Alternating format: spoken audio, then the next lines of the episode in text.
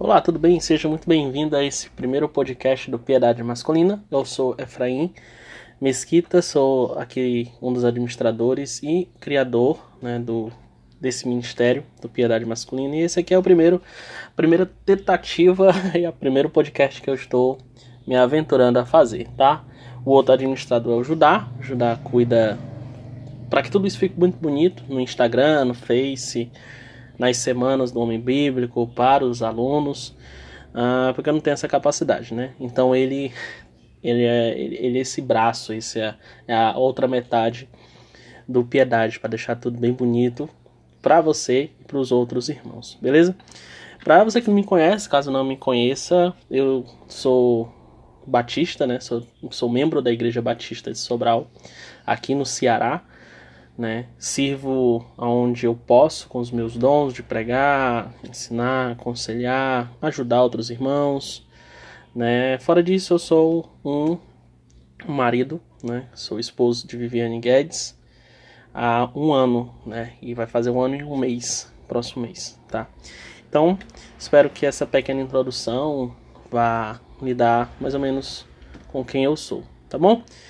E qual o objetivo desses podcasts, né? Uh, eu fazia muito podcast lá no canal no Telegram, né? Então, toda semana tinha um podcast lá no Telegram e eu pensei muito, eu meditei muito em migrar para cá, tá bom?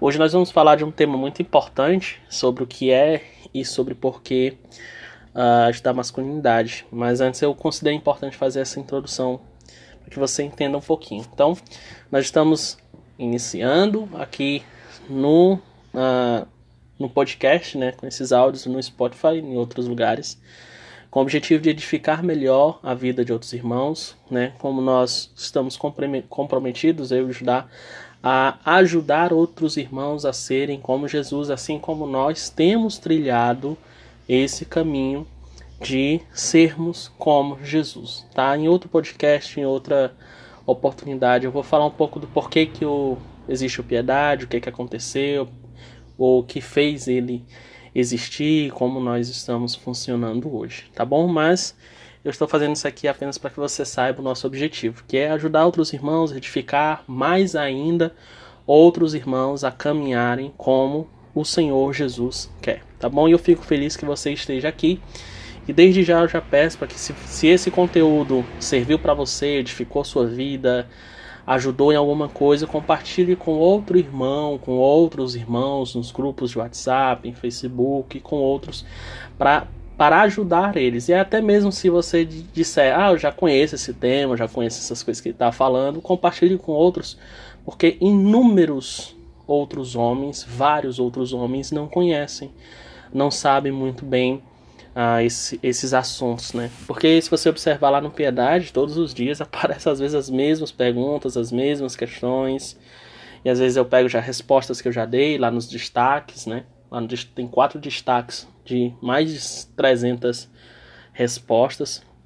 Então eu aconselho muito, né, você a compartilhar para edificar a vida de outros irmãos, beleza? Então vamos para o nosso assunto, vamos para o que a gente vai refletir hoje, né?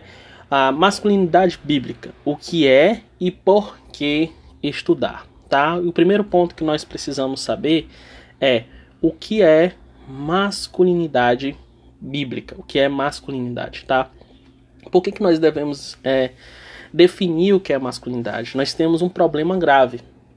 E aqui eu quero que você já atente a isso e saiba muito bem eu não preciso escavar muito, eu não preciso ir para muitas coisas, não é aqueles tipos de, tipos de verdade, né?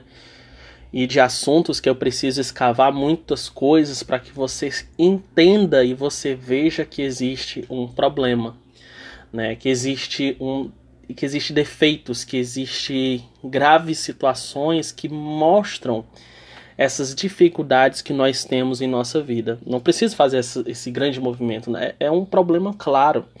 Ah, quantos homens na sua igreja são omissos? Quantos homens na sociedade eles são cruéis? Quantos homens eles espancam as esposas? Quantos homens eles estão distantes da, da criação dos filhos? Quantos homens eles ah, deixam de liderar na igreja local? Quantos homens é, são cativos da pornografia, quantos homens são cativos da preguiça, quanto quanto de males os homens têm feito fazendo coisas cruéis e deixando de fazer as coisas corretas. Então, nós temos um grave problema. Nós sabemos que existe uma crise de masculinidade, masculinidade tanto que a, o Piedade Masculina é uma prova de que isso existe, que esse problema existe. Né? É uma prova também os livros que têm saído recentemente sobre esse tema, por exemplo, A Crise da Masculinidade, Renato Vargens, Homens de Verdade, o livro que eu vou utilizar bastante hoje, que é O Homem Bíblico, os livros que eu vou citar no próximo podcast, são 12 livros que eu vou citar para ajudar você a ter um direcionamento em que literatura trilhar, em que li livros investir. Tudo isso mostra que existe problemas quanto ao que é ser homem. Né? O feminismo foi uma resposta pecaminosa ao pecado do homem cruel. Homens que desprezavam as esposas, batiam nas esposas, tra traíam as esposas, homens que eram extremamente pecaminosos. E não era somente naquele período da, da Revolução é, é, Industrial, não era no, no período que o Chesterton vai dizendo que é, no livro dele o que há de errado no mundo, que é o mesmo período. Ah, não é um, problema daquele tempo, é um problema de hoje, né? Quantos homens espancam as esposas, quantos homens, por exemplo, cara, eu quero pegar um pontozinho mais interessante, quantos homens são capazes de sentar com a esposa e explicar uh, por que, que Jesus foi batizado, Quantos homens hoje fazem diariamente seus cultos domésticos? Quantos homens hoje são capazes de sentar com seus filhos e explicar quem é Deus de forma simples e direta? Quantos homens hoje são incapazes, em muitas situações, de rebater situações tão simples? Né? Muitos homens hoje ficam com as pernas sentadas para o ar, olhando simplesmente a esposa fazer um monte de coisa, enquanto ele está assistindo um jogo com um copo de Coca-Cola na mão comendo alguma coisa e a esposa se matando no lar. Muitos homens chegam em casa e estão cansados e desprezam os filhos. Então, nós temos vários problemas. Nós temos problemas de definição, nós temos problemas na prática, né? E quando nós vamos falar de problema de definição, nós olhamos, por exemplo, para outros, outros irmãos e nós perguntamos, irmão, ou então para outra pessoa, ah, o que, que significa ser homem, o que é ser, o que é masculinidade bíblica, o que é e quais são os nossos papéis dentro do lar da sociedade, dentro da igreja, o que é ser homem. E nós muitas vezes escutamos muitas coisas, sabe? O Stuart Scott, nesse livro O Homem Bíblico, na página 20, ele vai dizer uma coisa bem interessante. Né? Ele vai dizer vários tipos de definições, né? coisas que nós poderíamos ouvir. Um homem deve ser macho e autoconfiante. Ou um homem deve ser independente e sensível. Um homem de verdade deve ser romântico. Todos os meninos deveriam ser criados para ser bons atletas, para assim poderem expressar sua masculinidade se relacionar adequadamente com outros homens. Ou um homem de verdade deve ser bem-sucedido e ser um líder. Um homem respeitado enxerga a si mesmo como igual, dividindo igualmente a liderança da casa com sua esposa. E um homem não é homem até que consiga governar sua família sem ser questionado por ela. E aí o Stuart Scott faz uma pergunta: como é possível existir tantas opiniões diferentes entre pessoas supostamente letradas? Então nós temos ah, esse questionamento: por que, que existe tantas respostas diferentes, tantas coisas diferentes, tantas uh, questões uh, que não são bem explicadas e definidas? Aristóteles, se eu não me engano, ele ele em um dos seus livros, eu não me lembro em qual, diz que para haver uma conversa, ah, para haver um debate propriamente dito, é necessário definições. Né? Eu prefiro ainda mais o que Gordon Clark, filósofo reformado Gordon Clark, vai colocar, se eu não me engano, no livro Uma Visão Cristã dos Homens e do Mundo, é uma introdução à filosofia cristã, não me lembro muito bem.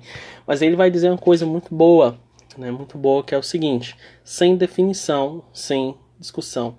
Sem definição, nós não podemos falar nada, nós não podemos nos dirigir a outra pessoa e falar o que deve ser feito, porque nós só podemos falar o que deve ser feito quando nós sabemos o que é, né? quando nós sabemos muito bem o que é.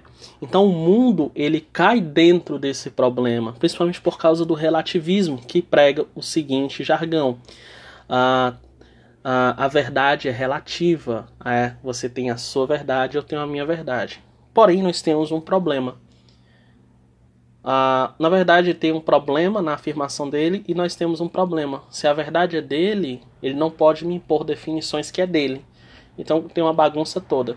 E segundo é a, é a, é a, vamos dizer assim, é o calcanhar de Aquiles do deles, né? Eles afirmam que não tem uma verdade absoluta, afirmando uma verdade absoluta. Então é, é incoerente. Mas esse é o ponto. Nós enfrentamos uma sociedade relativista, nós temos várias definições por causa disso, e a pergunta é: qual é o caminho e para onde nós devemos olhar então? Como cristãos, nós devemos olhar para a palavra de Deus. Nós devemos nos voltar para a Bíblia. Por quê? Pelo simples fato, a Bíblia é a palavra de Deus. Deus nos criou e por ele ser o nosso criador, ele define quem somos. E por ser aquilo que Deus nos fez, nós devemos nos voltar para o que Deus diz. Então preste muito bem atenção. Nós só podemos saber quem somos a partir da palavra de Deus porque foi Ele que nos criou e só podemos saber quem somos por causa do que Ele revelou a nós, tá? Segundo Timóteo 3,16 é o seguinte: toda a Escritura é inspirada por Deus. Toda a Escritura ela foi dada por Deus. Eu não vou entrar em questões de inspiração, mas isso aqui é claro. A Escritura, como nós temos em mãos, é o que Deus pensa, e é o que Deus requer de nós. É a vontade de Deus para nós. Tá? Então toda a escritura é inspirada por Deus, ela foi dada por Deus a homens santos, como dizem em 1 Pedro, não, em 2 Pedro, capítulo 1, versículo 20 a 21. Foi dado a homens santos para nos escrever aquilo que Deus quis para nós, tá?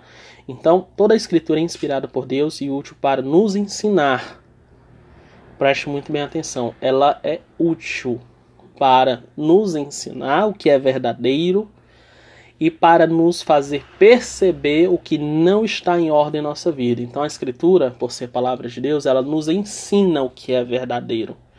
Então tudo aquilo que é verdadeiro sobre o que é um homem, nós devemos olhar para ela.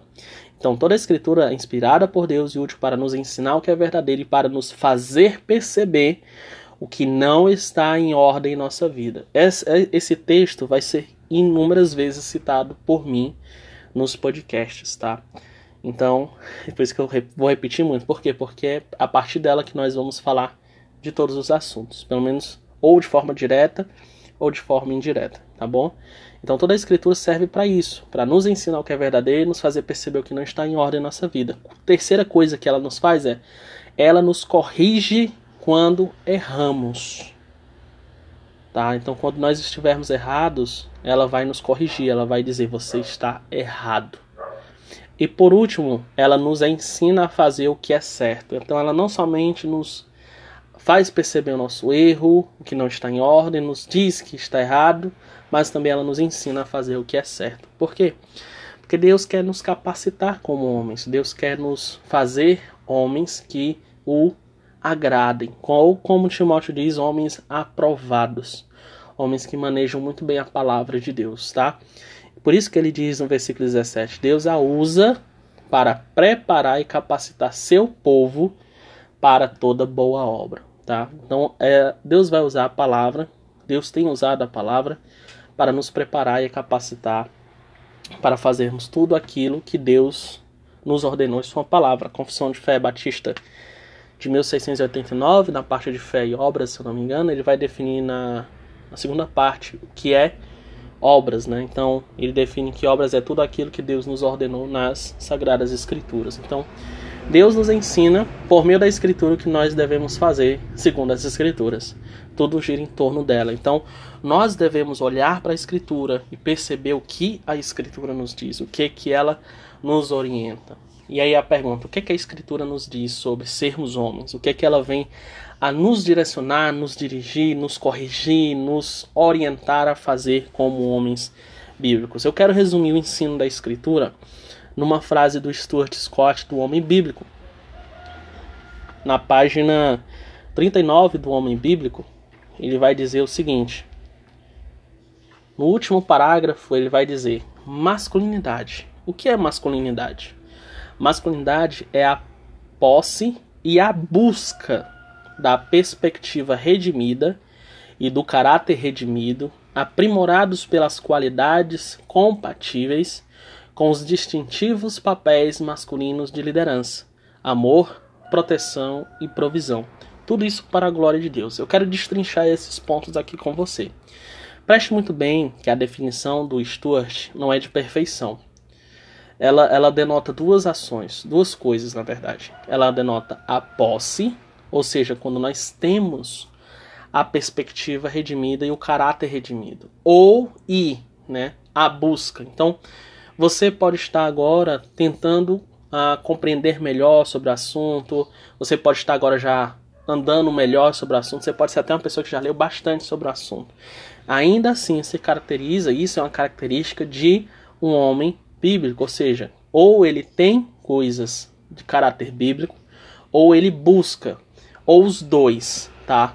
Então, o adequado aqui é os dois. Então, o homem bíblico, ele tem um caráter bíblico e busca cada vez mais ter uma perspectiva redimida, ou seja, uma, uma visão segundo as escrituras. Porque quando ele diz perspectiva redimida, é uma perspectiva que é que tem a ação do evangelho ou usa o evangelho como óculos da vida. Né? Muitas pessoas utilizam até mesmo essa informação, essa ilustração, na verdade, para ensinar sobre cosmovisão. Então, o que, é que ele está dizendo? A masculinidade é uma posse, é uma busca da perspectiva redimida, ou seja, da perspectiva bíblica, ou enxergar as coisas com o evangelho.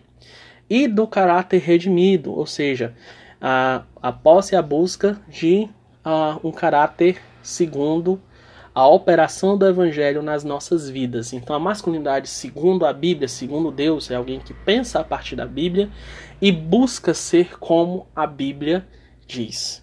Tá? Então, são essas coisas essenciais. É a pergunta: Quais são essas coisas?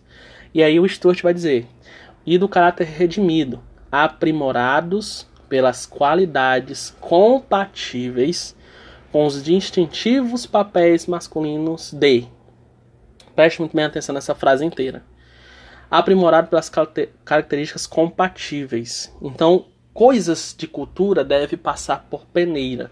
Nós não devemos engolir qualquer discurso que se pareça com masculinidade bíblica. O Douglas Wilson ele diz algo muito bom sobre isso. Ele vai dizer o seguinte: ah, nós homens somos muitos, muito rápidos em detectar o feminismo e lentos para detectar os erros do machismo ou os erros do não gosto muito dessa palavra, mas os erros do masculinismo pagão ou do paganismo na nossa vida, tá?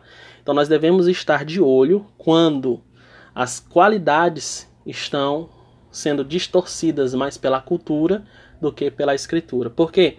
Porque nós devemos ter posse ou buscar um caráter redimido, aprimorados pelas qualidades compatíveis do evangelho, né? Com os distintivos papéis masculinos de 1. Um, liderança, amor, proteção e provisão. Antes de entrar na última frase, preste muito bem atenção. Aqui ele denota quatro papéis distintivos do homem. Tá? O primeiro papel que diferencia o homem da mulher é a liderança. Nós somos chamados para sermos líderes. 1 Coríntios capítulo 11, se não me engano, no versículo 3 nos diz que o pai é o cabeça do filho, o filho é o cabeça nosso, nós somos o cabeça da esposa tá bom? Então nós fomos chamados e feitos para a liderança, para manifestar e espelhar a beleza e a grandeza do nosso Deus Trino. Segundo, nós fomos chamados para amar. É uma característica somente do homem? Não, mas é-nos é, é, imposto essa obrigação, segundo a palavra de Deus, de amar. Tá? Homens às vezes querem ser muito brutamontes, porém pouco manifestam a semelhança com a escritura, que quando nós olhamos a liderança é uma liderança amorosa, conforme nós vemos em Efésios 5, e não uma brutalidade e tal. Não, mas um amor que é sensível à necessidade do outro e que é firme com o pecado e que age com graça para restaurar do pecado. Então, há uma multiforme ação do amor, sabe? Porque Deus é assim conosco. Então, nós devemos ser assim com a, a mulher, assim que nós devemos ser com os filhos e até mesmo com amigos e a igreja local. Nós devemos prioritariamente amar nossas nossas esposas a ponto de dar a vida por elas, nós devemos amar nossa igreja local, nos dando por ela, nós devemos amar as pessoas perdidas do mundo, comunicando o evangelho a elas, nós devemos amar a Deus fazendo todas estas coisas biblicamente, tá bom? Então o amor deve estar centrado em nosso coração, porque todo convertido, toda pessoa cristã, todo homem cristão, ele tem o amor de Deus derramado no coração, como diz em Romanos 5, 5, tá bom? Terceira, proteção, é proteger, fazer de todas as coisas para proteger quem nós amamos, todas as coisas que são corretas, lícitas, boas. E quarto, a provisão, provisão em alimentar, investir na beleza, no espiritual. Ou, muitos homens caem no erro de pensar que prover é somente colocar dinheiro em casa. Mas não, prover é deixar o máximo possível todas as áreas possíveis é, para a esposa, para os filhos, da melhor maneira possível, tá? Mais na frente nós vamos tratar da questão da providência e nós vamos retirar algumas lições para o homem, tá bom?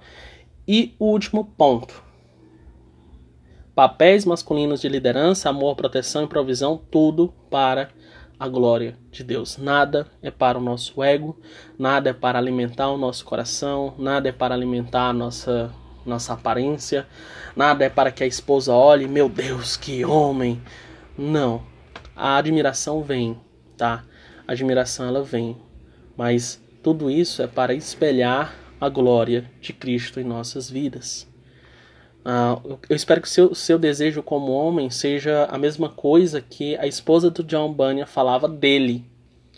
A esposa do John Bunyan, resumindo a história, dizia o quê? Que todas as vezes que vivia com seu marido em casa, era como se tivesse um pouco da glória de Cristo dentro do seu lar. Com perfeição, não.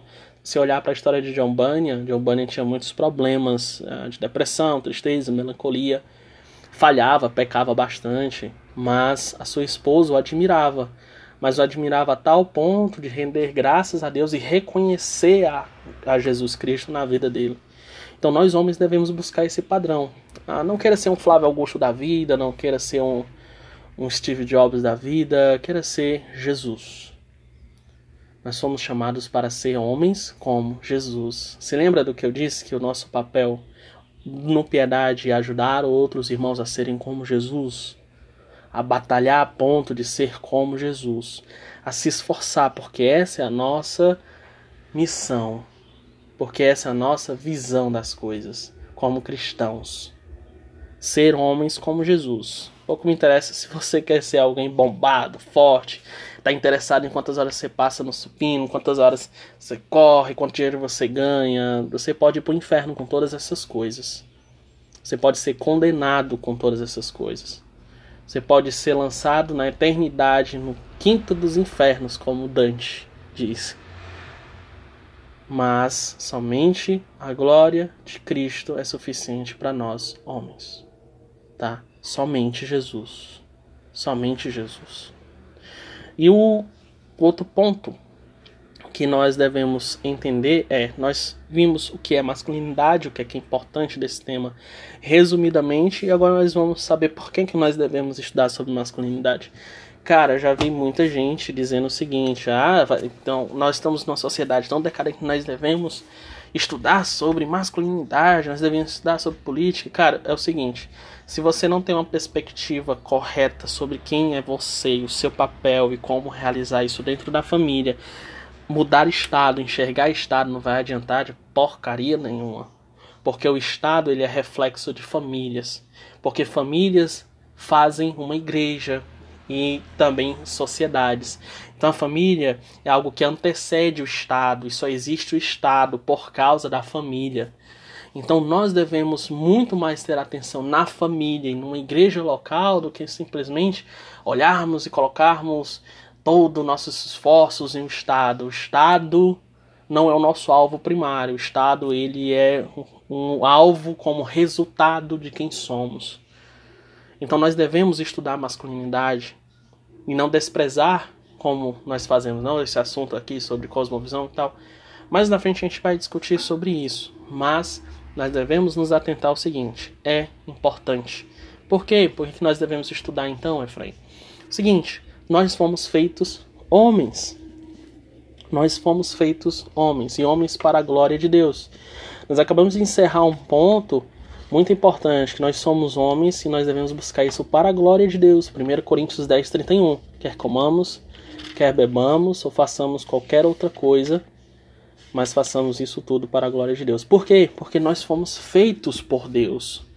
Em Gênesis 1, 26, diz o seguinte: ah, Então disse Deus: Façamos o ser humano a nossa imagem, ele será semelhante a nós, dominará sobre os peixes do mar, sobre as aves do céu, sobre os animais domésticos, sobre todos os animais selvagens da terra e sobre os animais que rastejam pelo chão. Assim Deus criou seres humanos, a sua própria imagem, a imagem de Deus os criou, homem e mulher os criou tá?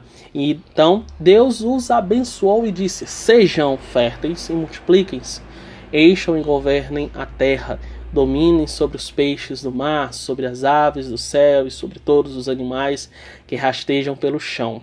Tá? Então, nós fomos criados por Deus. Deus nos fez sua imagem e semelhança. Alguém que achou um pouco estranho essa versão que eu estou usando, é uma versão mais uh, simples, que é a NVT. Tá? É uma das que eu uso. Mais pra frente também eu vou fazer um podcast explicando sobre as diferenças e como usar as versões que nós temos. Mas a NVT que eu estou utilizando ela é bem mais clara. Deus nos fez a sua imagem, a sua semelhança. Significa que nós temos qualidades parecidas com Deus. Por quê? Porque Deus nos fez. E nós, para sabermos quem somos, nós devemos estudar nós devemos nos aprofundar na palavra de Deus. O que você está ouvindo agora é apenas um meio de, de forma simples e direta de ajudar você nesse processo, tá? De estudo da palavra de Deus. Então, uh, nós devemos estudar porque nós fomos feitos por Deus, nós fomos feitos homem e mulher. No caso, nós fomos feitos homem para glorificar a Deus com nossa vida. E é por isso que nós devemos estudar quais são os nossos papéis, o que é que nós devemos fazer, quais os nossos desafios, como vencer os desafios, como vai ser na eternidade, ah, quais armas Deus me deu, assuntos que eu preciso desempenhar na minha vida cristã. Nós precisamos estudar para glorificar a Deus como homens, tá? Segunda coisa, por que nós devemos estudar sobre masculinidade? É por causa do pecado nós somos, nós temos muitos pecados, a ponto do salmista dizer que tem pecados, que nós temos pecados que nós não conhecemos. Isso você vê em Salmo 19, lá nos últimos versículos. Né? Nós temos pecados que nós não conhecemos. Nunca se acha que você é bom demais. Você é bom demais porque você tem estudado pouco a palavra de Deus. Você se acha muito bom ou não. Então, não, vamos dizer que você nem tem essa visão. Vamos dizer que você tem uma visão, não, eu sou legalzinho aqui, eu sou bom não tenho graves pecados, mas eu sou aqui reto. Até que ponto? O quanto você estudou sobre a lei de Deus? O quanto você estudou sobre os seus pecados? Thomas Brooks diz que uma das coisas que nós precisamos estudar mais é sobre o nosso coração. Quanto sobre o seu coração você tem estudado, tanto na prática quanto pela palavra de Deus? Então nós devemos estudar masculinidade porque nós temos muitos pecados a vencer. Nós temos muitos pecados a lutar, nós temos muitos, muitos pecados a deixar para trás, a, de, a nos arrepender, a reconhecer. Então é muito importante que você, como homem, estude sobre masculinidade, porque você deve estar falhando em algum assunto, ou que você precisa ser melhor instruído em algum assunto. Então, nós precisamos estudar por causa dos nossos próprios pecados para vencê-los, tá?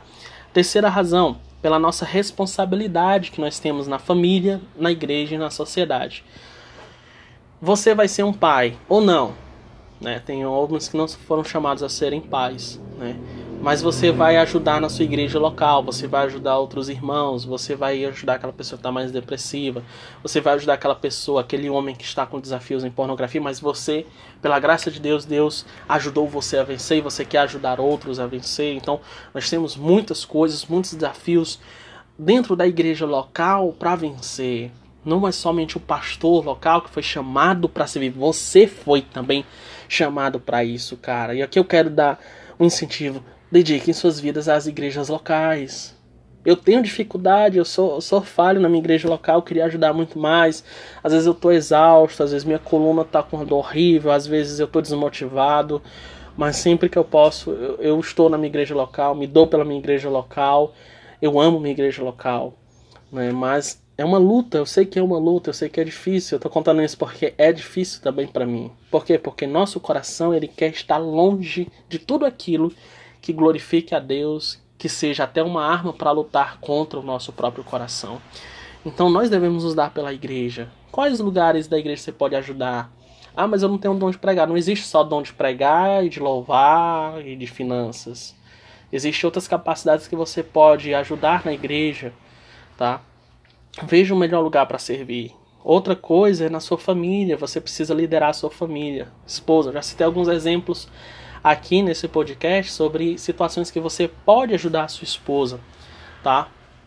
Que pode instruir seu filho. Você precisa no culto doméstico, você precisa criar um estudo bíblico, você precisa responder questões complicadas de crianças. Às vezes as crianças vêm com as perguntas muito complexas. E nós, ah, essa criancinha do cap. Aí fica com aquela vontade de descer o cascudo na criança. Menino, não faz essas coisas. Então, zoar a criança. Mas uh, nós somos chamados a instruí-las, tá? A instruí-las. Eu, eu sei o quanto é difícil ensinar crianças porque eu já ensinei uh, criancinhas de menos de um ano, de dois anos, cinco já ensinei adolescentes, na verdade até hoje ainda os adolescentes me perturbam na igreja, mas até hoje eu ainda cuido de adolescentes, jovens, já pastoreei literalmente pessoas adultas, todas as faixas. Eu sei o quanto é difícil em cada situação. Mas você foi chamado a ajudar na igreja e você foi chamado a cuidar do seu lar. Você é um pastor da sua família, tá? Você foi chamado a glorificar a Deus na sociedade, com o seu trabalho. Muitos irmãos, uh, teve até uma pergunta essa semana no Piedade dizendo, irmão, tem um projeto de programação e tal, uma TV, web TV e tal, e etc. Uh, muitos irmãos dizem que isso é pecado. Não, não é pecado, é a sua vocação. Deus chamou você para isso, você é uma pessoa criativa. Você imita Deus criando ou recriando, né? ou criando a partir do material que Deus deu a você. Então, profissões são profissões para a glória de Deus. Né? Mais para frente também nós vamos lidar com o trabalho. Aqui é só o primeiro episódio de muita coisa que vai vir. Então, o trabalho que você tem é para a glória de Deus. Tudo que nós façamos. Por que, que você pensa que beber água, que é uma coisa tão, entre aspas, mínima, e beber um suco, ou beber qualquer outra coisa, ou comer uma carne, um baião de dois, um torresmo, então um baiãozinho dois com carne, aquela coquinha só o filé, então quem não gosta de refrigerante, aquele suco de maracujá, de laranja afins. Essas coisas tão simples são para a glória de Deus, quanto mais trabalho, trabalho também é para a glória de Deus. Sua vocação é para a glória de Deus, seus dons também são para a glória de Deus. Então você precisa se capacitar biblicamente para glorificar a Deus. E por último, né, além de tudo isso, porque Deus nos ordena a estudar, a conhecer, a não sermos destruídos por falta de conhecimento, a não sermos destruídos por falta do, da palavra de Deus. Nós somos os sacerdotes do nosso lar, nós somos sacerdotes de Deus na igreja, assim como todo o resto da igreja. Então nós devemos muito bem glorificar a Deus. E aqui eu quero encerrar com uma frase do novamente do Stuart eu recomendo muito que você compre esse livro, esse livro é muito rico, sabendo muito bem aproveitar ele. Na página 39, ele vai dizer o seguinte: Homens cristãos precisam assumir sua responsabilidade de estudar o que a Bíblia traz sobre esse assunto.